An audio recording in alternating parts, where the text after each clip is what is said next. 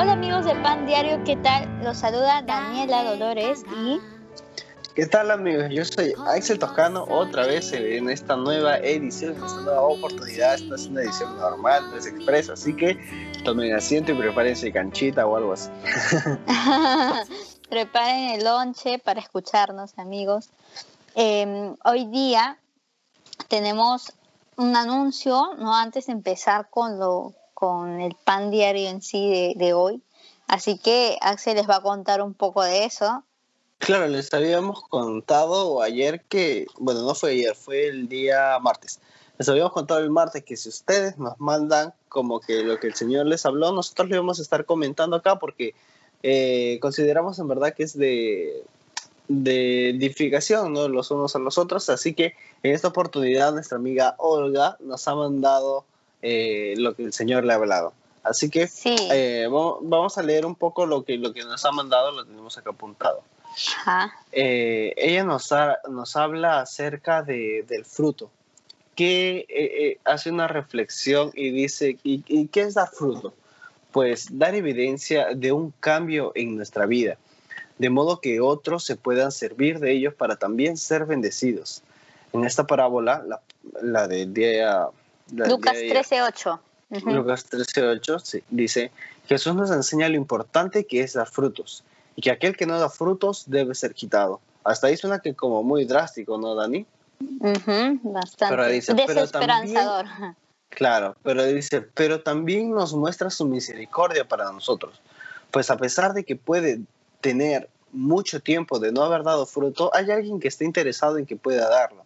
Alguien que quiere que dé muchos frutos, alguien que quiere que crezcas, alguien que está dispuesto a llenarte más de él para que salgas y bendigas a otros. Así que si eres consciente que hace ya un tiempo que estás pasando por un desierto y que sientes que algo en tu vida no está bien, pues te animo a que corras a tu maestro y le pidas que te dé más de él para poder dar fruto, pues un fruto es solo la evidencia de lo que sucede en tu interior.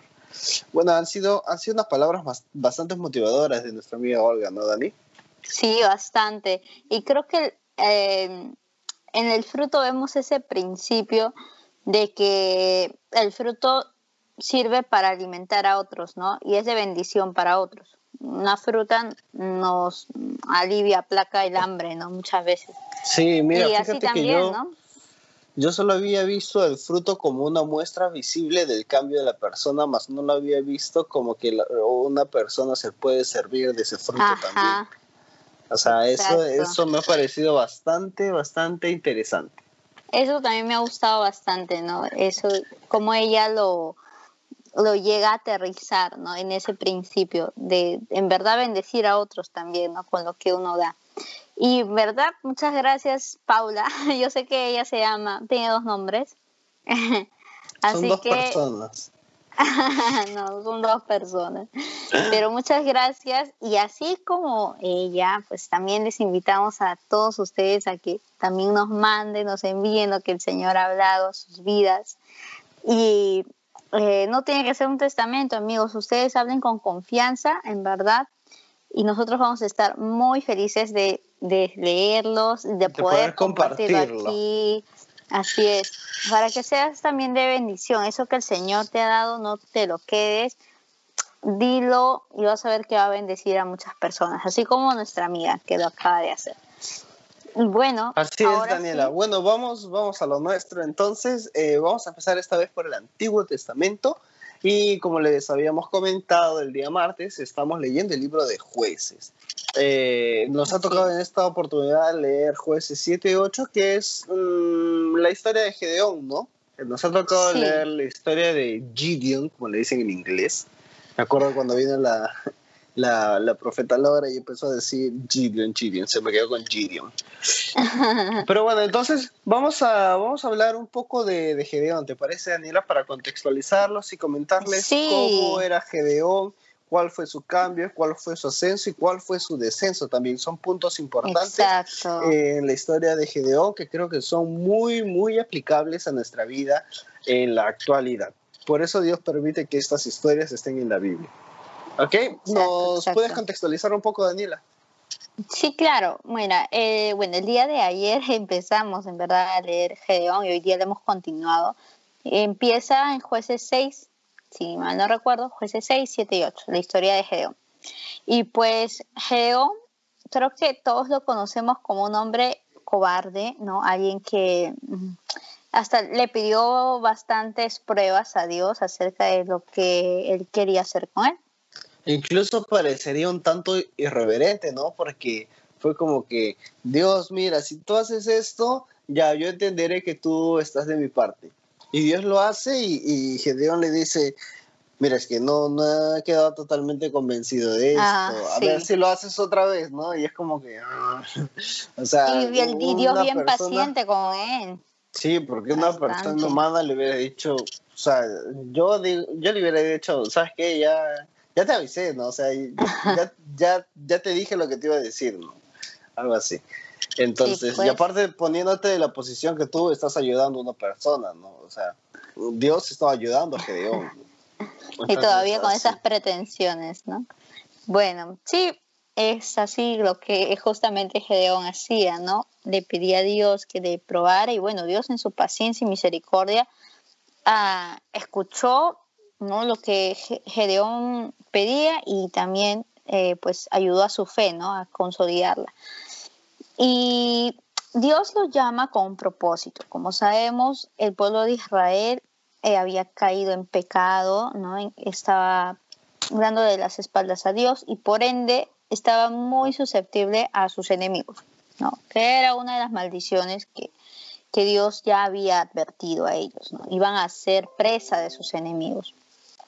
Entonces, eh, los madianitas, esta, este pueblo es el que, por así decirlo, se estaba enfrentando a Israel.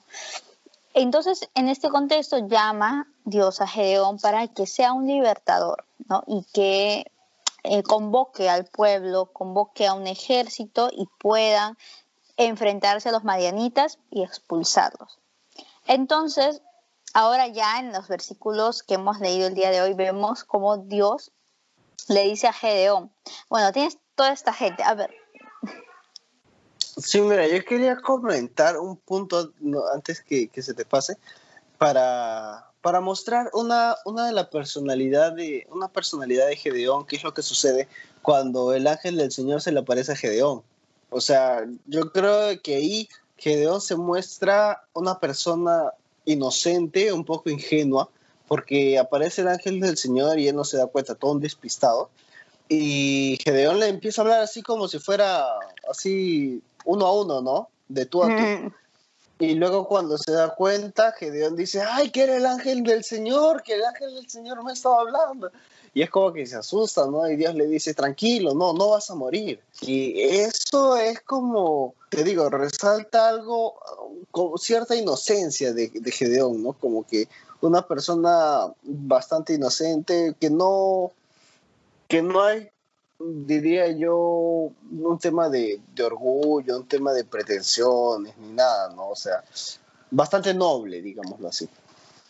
Claro. Y este, a ver, bueno, entonces Dios lo convoca justamente para vencer a los marianitas, ¿no? Para que se enfrente y eh, Gedeón tenía bastante, bastante pueblo para conformar el ejército, ¿no? Y Dios le dice, ¿sabes qué, Gedeón? Yo necesito toda esa gente.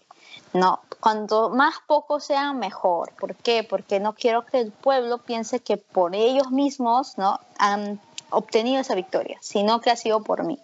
Entonces, eh, Dios hace como que dos filtros, ¿no? Primero le dice que se vayan todas aquellas personas que tienen temor, ¿no? que están con miedo. Y bueno, también por un tema de fe, ¿no? Porque si no tenían confianza en que Dios los iba a ayudar, pues, ¿qué iban a hacer ahí? Y el segundo filtro era eh, un poco, un tanto hasta mm, gracioso, por así decirlo, porque eh, dice quienes tomaran el agua, ¿no? Sin arrodillarse, ellos iban a ser los que conformarían el ejército. Y pues entonces después de estos dos filtros quedan solo 300 personas en el ejército. Así que con estas 300 personas, Gedeón se enfrenta a los madianitas. Y ahora, aquí vemos algo muy particular, Axel, porque ya empezamos a ver a Gedeón un tanto cambiado, ¿no? Vemos que él les dice, bueno, Dios nos ha entregado la victoria, así que vamos a luchar y todos digan que lo hacen en nombre de Dios y Gedeón. Cuando yo leí esto, me pareció pues un tanto extraño, porque dije, mm, ¿por qué dice su nombre, no? Algo así como que, mm, eh, podría parecer orgulloso. Ajá, entonces algo como que anda Ya bueno. Como poniéndose a la altura de Dios, ¿no? sí, algo así. Entonces, vemos que ellos sí llegan a vencer a los madianitas porque Dios ya les había dado la victoria. Y, y, la gente tan feliz, ¿no? De que hayan vencido a los madianitas, pues le dicen a Gedeón, Gedeón, Gedeón, eh, ¿te parece si te vuelves nuestro, nuestro líder y luego cuando tú mueras, pues tu hijo eh, suceda, ¿no? Y así, así, así, toda tu familia. Y él les dice, no, no lo voy a hacer. Pero algo que él pidió y que vemos en la Biblia es que absolutamente toda la gente del pueblo le dé un anillo, ¿no? De oro, algo con piedras preciosas. Y Gedeón se mandó a hacer una pieza que solo estaba permitido para los sacerdotes, es decir, algo que no le correspondía. Y, y se lo mandó a hacer. Y eso fue el principio para hacer piedra de tropiezo al pueblo de Israel, porque según la Biblia lo dice, ellos empezaron a adorar aquella cosa, ¿no? El efod era, y traicionaron a Dios, se prostituyeron, como lo dice Dios con esa palabra tan fuerte, sí, y cayeron en la idolatría. Solo para comentar que el efod es como un chaleco, es como un pechero, algo así para que no estén un poco perdidos. Sí, está bien, gracias Axel. Em, entonces ahí vemos que a partir de lo que hizo Gedeón, e Israel mismo se prostituyó y le dio la espalda a Dios.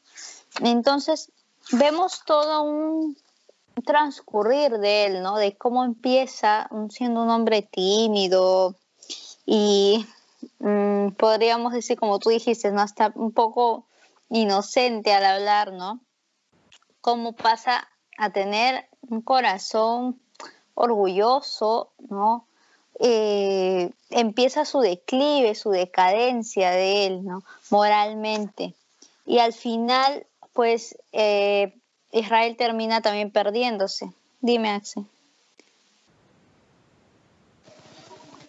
Te iba a decir que también, si comparamos, por ejemplo, a Gedeón con Moisés o con Josué, se ve que, que Gedeón ya se había entregado mucho a sus pasiones, porque la Biblia dice que tuvo 70 hijos y con diferentes mujeres, ¿no? Y el hijo que le sucedió, que es Abimelech, lo tuvo con una concubina. Entonces, eh, si lo comparas con Moisés, o sea, no, no se dice esas cosas de Moisés, no se dice que Moisés estuvo con un montón de mujeres, de Josué tampoco se habla que dice tuvo un montón de mujeres, ¿no? Entonces de, de Gedeón sí se da este dato y creo que esto hace ver que Gedeón ya se había corrompido mucho, ya se había entregado mucho a sus pasiones y, y ya estaba como que en otra frecuencia. Mira, este, creo que también aquí podemos sacar un principio de que, de que muchas veces el poder corrompe, ¿no? No, bueno, el poder y el mucho poder corrompe.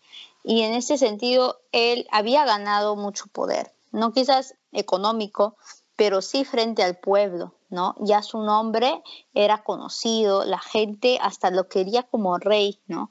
Hasta querían hacer como esas monarquías donde se hereda el trono, ¿no? Algo así querían hacer con la familia de él. Y vemos cómo él se atribuye algo que nada que ver, ¿no? Y usa esa potestad, esa autoridad que tenía como líder para pedirles a todos, ¿no? Ese, ese botín de oro para hacer ese capricho, ¿no? Porque a él no le, mm, no, le no, no era su competencia hacer, tener el efod, pero simplemente lo quiso hacer y lo hizo, ¿no? Y, eso terminó seduciendo su corazón, ¿no? El poder. Y eso fue piedra de tropiezo para absolutamente todo el pueblo. Y yo quisiera que pudieran también averiguar mucho más de la historia de Gedeón porque es muy interesante. Les recomiendo el libro, no lo van a ver, pero es un libro que justamente hace un recuento de todos los jueces y los líderes, bueno, de este, Israel, los reyes y todo. Y acá justamente habla de la historia de Gedeón. Es muy interesante. Eh, se llama Dios y la justicia política. se llama Dios y la justicia política de Landa Cop. Y justamente estaba leyendo un poquito de la historia aquí de Gedeón, ¿no? Cómo hablan de, eh, de la idolatría, ¿no? Y esa mezcla cultural que ya, por ejemplo, hemos estado hablando bastante, ¿no? Y bueno, eso es un paréntesis a todo, ¿no? Pero esa es la historia de Gedeón, de la decadencia de alguien que puede ser llamado por Dios para hacer algo bueno, ¿no? Y eso nos puede pasar a nosotros. Podemos ser llamados por Dios para cumplir algo, ¿no? Hacer un propósito de Él.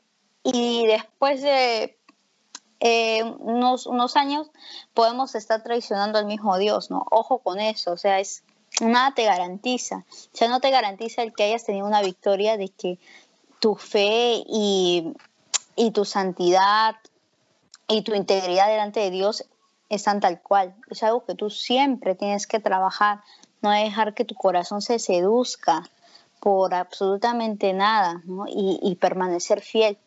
Si empezamos a dejar ¿no? que ese corazón se seduzca por otras cosas, entonces poco a poco vamos dejando a Dios y las victorias pasadas se quedan en el pasado. Pero lo más importante es el presente, ¿no? Y Daniela, fíjate que esto último que tú acabas de decir nos da pie para conectarlo con el versículo del Nuevo Testamento en el que el Señor nos ha hablado. Se los voy a leer en Lucas 13, 26, 27. Dice, entonces dirán, comimos y bebimos contigo, y tú enseñaste en nuestras plazas. Pero él les contestará, les repito que no sé quiénes son ustedes. Esto lo dice Jesús. Apártense de mí, todos ustedes todos ustedes hacedores de justicia. Eso último lo, lo dice Jesús. Entonces es como que eh, hay otra versión que dice de que hicieron milagros en su nombre, eh, echaron fuera demonios, sanaron enfermos. Y cuando van donde Jesús al cielo eh, y le dicen, Señor, pero hemos hecho esto en tu nombre, hemos sanado enfermos, hemos, hemos ahuyentado espíritus, hemos hecho maravillas en tu nombre, el Señor les iba a decir estas palabras que son bien duras, ¿no? Les repito que no sé quiénes son ustedes, apártense de mí, hacedores de injusticia. Son palabras bastante fuertes. Entonces, uh, haciendo el ejemplo con, con Gedeón, vemos que Gedeón sirvió al propósito de Dios. Pero de ahí, cuando ya se extravía y seguía siendo eh, más o menos lo que Dios le había dicho, eh, estoy seguro que como que pierde rumbo, ¿no? Entonces también nos puede pasar a nosotros. Así como como creyendo que estamos dentro, como ya habíamos visto varios versículos al respecto de que la luz no esté solo en una parte, sino que la luz que hay en ti tiene que estar en todo el ser entero, cosas así de, de, la integridad. O, o, o, si, si tú crees que estás firme, pues ten cuidado porque puedes caer. Sí. cosas así, ¿no? Entonces, este, este, este versículo nos dice, mira, tú puedes estar haciendo muchas cosas dentro de la iglesia. Tú puedes estar haciendo eh, incluso milagros, incluso puedes estar predicando cosas así, pero si tú no estás en la misma frecuencia de Dios, si tú no estás guardando su santidad o su integridad, porque al final el que hace los milagros es el Espíritu Santo, no eres tú, y es por es porque Dios es un Dios soberano y puede usarte por misericordia. No necesariamente porque tú eres la persona más santa del mundo y has ayunado 40 días para hacer algo. O sea, simplemente Dios puede tener misericordia de lo que tú vas a hacer y, y Dios es soberano y su Espíritu Santo también lo es. Y si tiene que hacer un milagro, lo va a hacer. Pero no es necesariamente porque tú eres el, tú eres el factor milagroso, tú eres el, eh, el que se ha consagrado santísimo todo, ¿no? O sea, no, no, no es así. Entonces, de la misma manera, creo que este versículo nos llama a que no nos confiemos en esas cosas que estamos logrando, sino examinar, ¿estoy en verdad teniendo una relación con Dios? ¿Estoy conociendo a mi Padre de verdad? Eh, qué tanto sé de Cristo, qué tanto me interesa saber de Cristo, me interesa hablarle siquiera. Entonces creo que son eh, preguntas ya más confrontadoras que, que, como te digo, Daniela, el, cristianismo se basa en, en, que tú no te quedes en tu zona de confort. El cristianismo no está diseñado para que tú te quedes en tu zona de confort. Jesucristo no lo hizo, Jesucristo estaba en el cielo y pudo quedarse en su zona de confort. Pero el más grande ejemplo es de que Él salió de su trono, vino a la tierra, se hizo hombre, se humilló a sí mismo. O sea, ahí no hay nada de comodidad. Incluso nace en un pesebre pudiendo Él nacer en un reino. Entonces, ¿qué más ejemplo necesitas? para entender que el cristianismo no se basa en algo, eh, en mantenerte en tu zona de confort, y creo que también es un llamado para que si tú estás en tu zona de confort, entonces algo anda mal, algo anda mal, porque el cristianismo no es cómodo. Sí, Axel. Además, este discurso ha puesto que no es de agrado para muchas personas, ¿no? Porque eh, lamentablemente eh, siempre nos vamos a encontrar con personas que quieren estar en su zona de confort y que cuando son confrontadas ¿no? por, el, por el mismo, la misma palabra, pues deciden dar un paso al costado.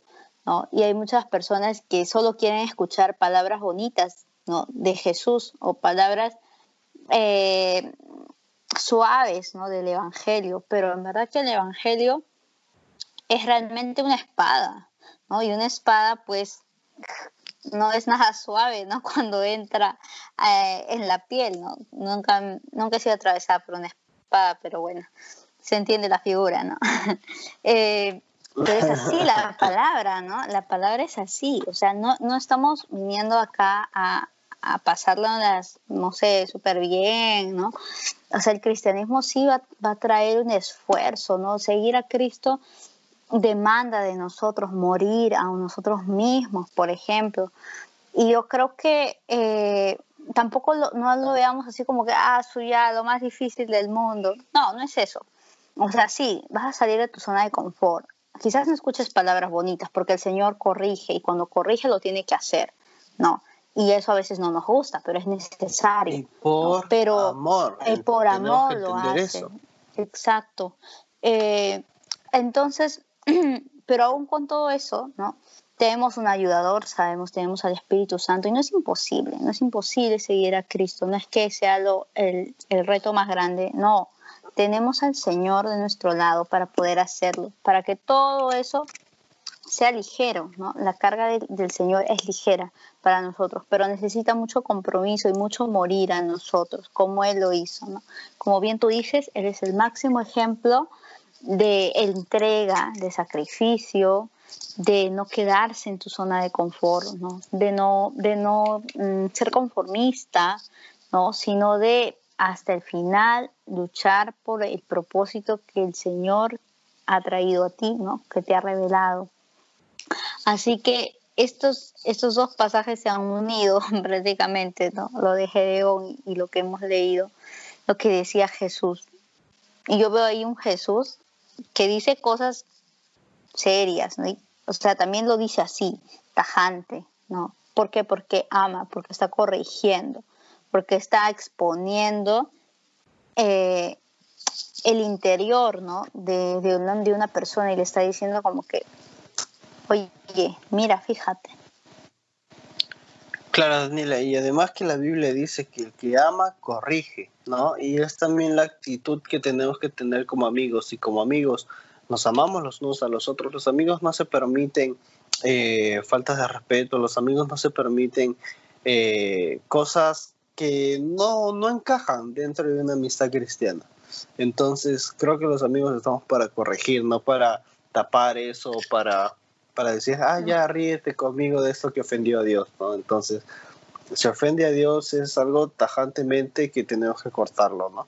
Entonces siempre eh, el que ama corrige como amigos, nos amamos y nos corregimos también, ¿no? El que ama a su padre, a su madre, tal cual tu padre, tu madre te ama a mí, te ama a ti, a mí, dije.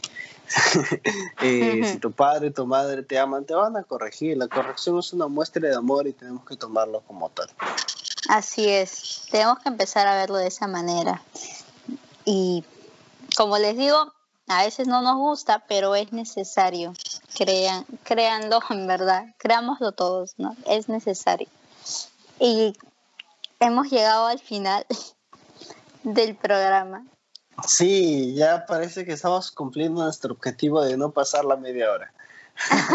sí, en verdad que sí. Y este amigo, les vuelvo a recalcar lo que dijimos al principio. Estamos muy ansiosos por escuchar, bueno, escucharlos no, leerlos, porque no vamos a escucharlos, porque eh, no son mensajes de voz, ¿no? Aunque sí pueden enviarlos también. Sí, si nos mandan mensaje de voz, acá lo ponemos en la edición y los agregamos, su mensaje de voz ahí, su sección. Sí, también podríamos hacerlo, ¿no? Tienes mucha razón. Y bueno, pero lo importante es que también queremos saber qué es lo que el Señor les está hablando y también que ustedes bendigan a otros con lo que el Señor les ha hablado. Así que no dejen de enviar sus comentarios al chat o direct message de Instagram, por favor. Estamos ahí a las 24 horas eh, viendo qué, qué, publican. Así que, eh, amigos, bueno, con eso terminamos. Eso es todo por esta edición. Eso ha sido todo, amigos. Estamos muy agradecidos porque se han quedado con nosotros en este momento. Así que hasta luego, nos despedimos. Hasta luego.